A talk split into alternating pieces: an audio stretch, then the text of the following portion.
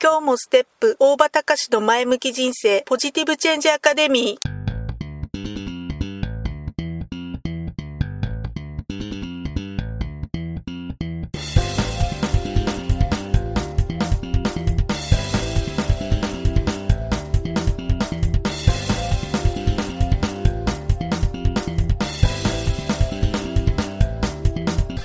もステップ大場隆の前向き人生ポジティブチェンジアカデミーは開業から20年行政書士として奮闘している大場隆が日々活動している中で感じたことを通して皆様に前向きな変化をお届けする番組です。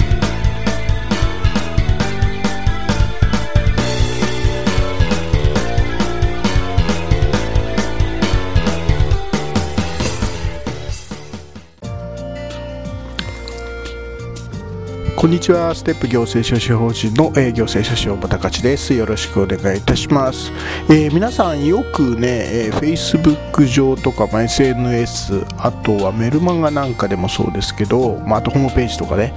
えーまあ、よくランディングページなんかよく流れてくるんです。けど、えー、そういった、まあ、SNS の広告なんかでねやたらとこう目にするんじゃないかなと思うんですけど次の言葉、えー、例えばね、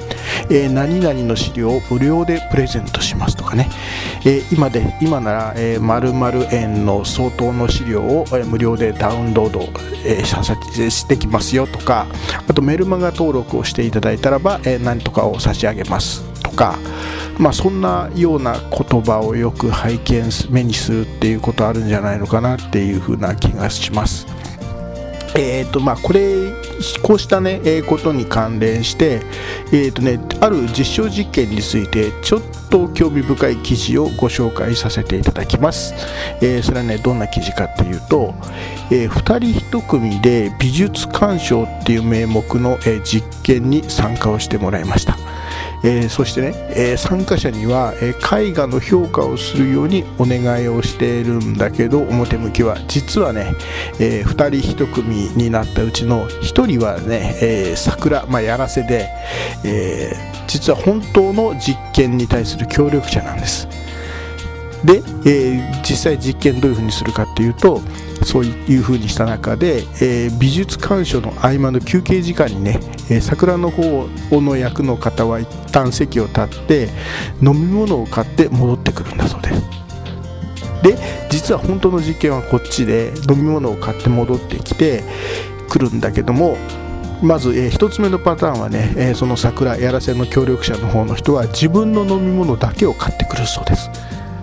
で、え、パターンに2つ目のパターンとしては、えー、別の桜の方はね、えー、もう2人1組になったうちのもう片方の人の分の飲み物を買ってくる。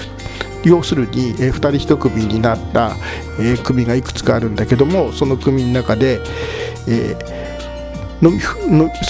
み物を買いに行った桜の方は自分の飲み物だけ買ってくるっていう、まあ、グループと、えー、もう1人の方の分の飲み物も買ってきてあげるっていうグループとそれぞれに分けて、えー来る分けて、えー、いろいろパターンをややるということなんですでそれで、えー、美術鑑賞した後にね、えー、もう、えー、片っぽ桜じゃない方の、えー、人の桜に対する好感度の測定をしたそうなんですでさらにね、えー、その後にそのもう一人桜の方の協力者の方の方がまあ、あのもう一方の方に宝くじを買ってくれない買わない買います買いませんか買わないかっていうふうに持ちかけてもらったと。まあ、そういうふうにすると、まあ、いくつかそういったパターンを分けて、えー、最後後から、えー、実験するとあの実験をした場合、えーとね、桜に対する好感度が高い場合には、えー、パターン1つまり自分の飲み物だけを桜買ってきた場合は、えー、平均その宝くじを買ったのが0.1枚だったのに対してパターン2、えー、自分の飲み物ねもう片方の人の飲み物も買ってきた人に対しての場合は、えー、平均で1.9枚、え、逆に好感度が低かったような場合には、えー、パターン1は0.8枚だったのに対してパターン2では1.6枚だったと、まあ、そういうような結果が出たそうです、えー、要するにね、えー、最初に相手の飲み物を買ってきた人の場合には、えー、桜が自分のの場合しか飲み物を買ってこなかった場合よりも2倍、えー、宝くじを買ってもらえたというような結果が出たと、まあ、そういった、えー、実証実験が出たというそうなんです。要するに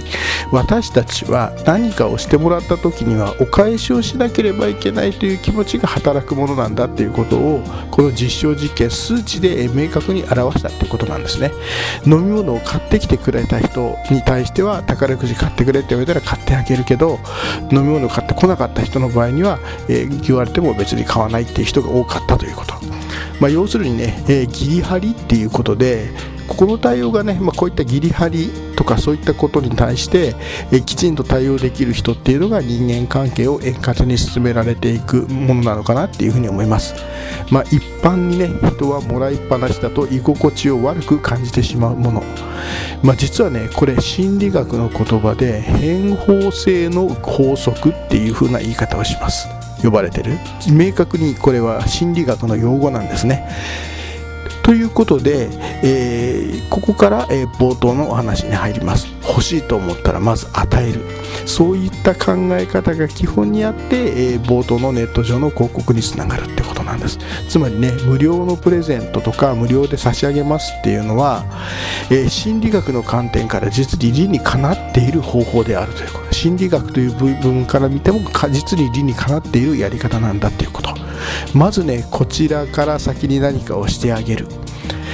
何かを得ようと思えばまず与える。これが大事だということなんですね。これが仕事でおいても暮らしにおいても、まあ、人間関係を円滑に進めるための、まあ、基本であるってことなんですね、えー、何かが何かを得たければまず相手に与える。自分がメリットを得たかったらばまず最初に相手にメリットを与える。そうすることが、えー、その後のやり取りをやりを実にやりやすくする方法であるということ。これ本当にね、えー、明確に実験からも明らかになっている、えー、もう根拠のあるやり方だっていうことだそうです。ということで本日もご清聴ありがとうございました、えー、また次回さようなら。